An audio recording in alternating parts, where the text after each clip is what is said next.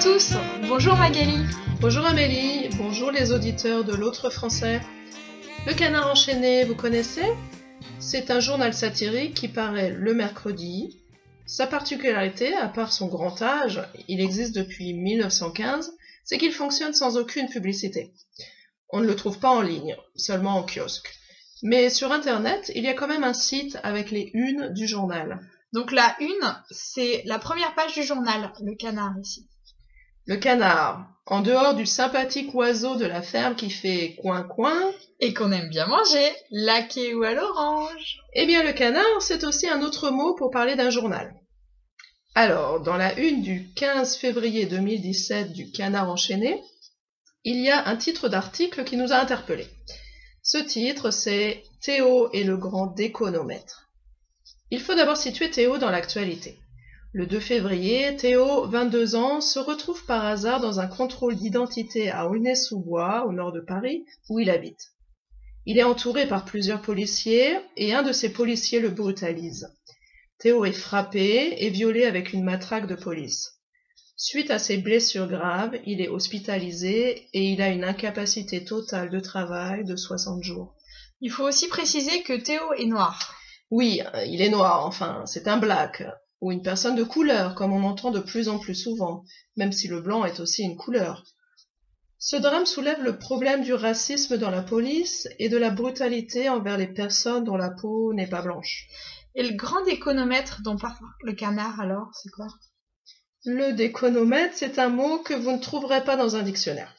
C'est un néologisme, une invention, un mot plutôt bien trouvé concernant cette histoire dramatique. Oui, c'est un peu la spécialité du canard enchaîné, hein. Oui, oui, c'est un journal qui adore les jeux de mots, les inventions ou les sous-entendus, ce qui le rend particulièrement difficile à lire et à comprendre pour les personnes qui ne parlent pas trop bien français. Le déconomètre, c'est donc un instrument qui sert à mesurer le degré de déconnage de quelque chose. Ici, le niveau de déconnage de la police. Jusqu'où peut mener un contrôle de police Le verbe déconner existe aussi. Ça signifie faire des conneries, faire des bêtises, faire n'importe quoi. On entend souvent par exemple Allez, arrêtez de déconner, ou faut pas déconner, qui veulent dire restez sérieux. Car on déconne beaucoup en France, dans tous les milieux, à tous les âges, et avec des conséquences plus ou moins graves. Par exemple, moi, euh, j'ai déconné avec ma recette de tarte aux poireaux hier. Amélie, j'ai oublié les poireaux. Ah là là, ça c'est con ça. Oubliez le poireau pour faire une tarte aux poireaux. Oui, on tombe donc très vite sur un adjectif très bien placé dans le top 10 des expressions familières. C'est un adjectif très courant. Être con ou conne, on peut dire c'est vraiment con. Donc, être un con, c'est être imbécile, stupide, idiot, incapable, etc.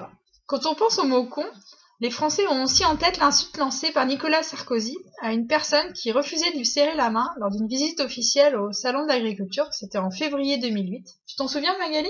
Oui, bien sûr. Un homme refuse de serrer la main de Nicolas Sarkozy en disant, euh, avec une faute de français au passage, Ah non, touche-moi pas, tu me salis. Et Nicolas, Nicolas Sarkozy, alors président de la République, lui répond Casse-toi, pauvre con. Cette réplique est rapidement devenue célèbre. Il y a même une entrée pour cette phrase dans Wikipédia. Casse-toi, c'est du vocabulaire familier. Ça veut dire va-t'en, pars. Oui, il y a aussi un autre verbe synonyme de se casser. C'est le verbe se tirer. Partir très vite.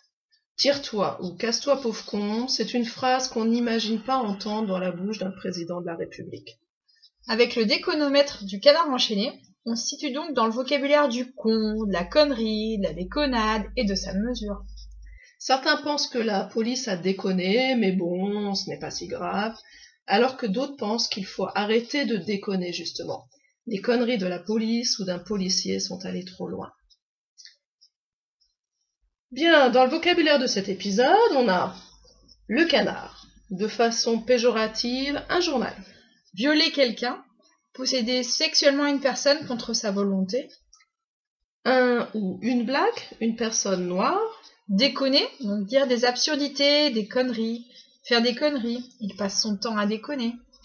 con ou conne, imbécile, idiot, c'est con, ça veut dire aussi c'est bête.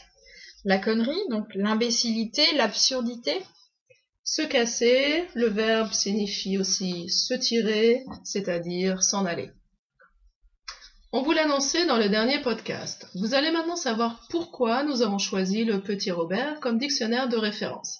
Vas-y, Amélie. Allez, non, vas-y, je t'en prie, Magali. Ok.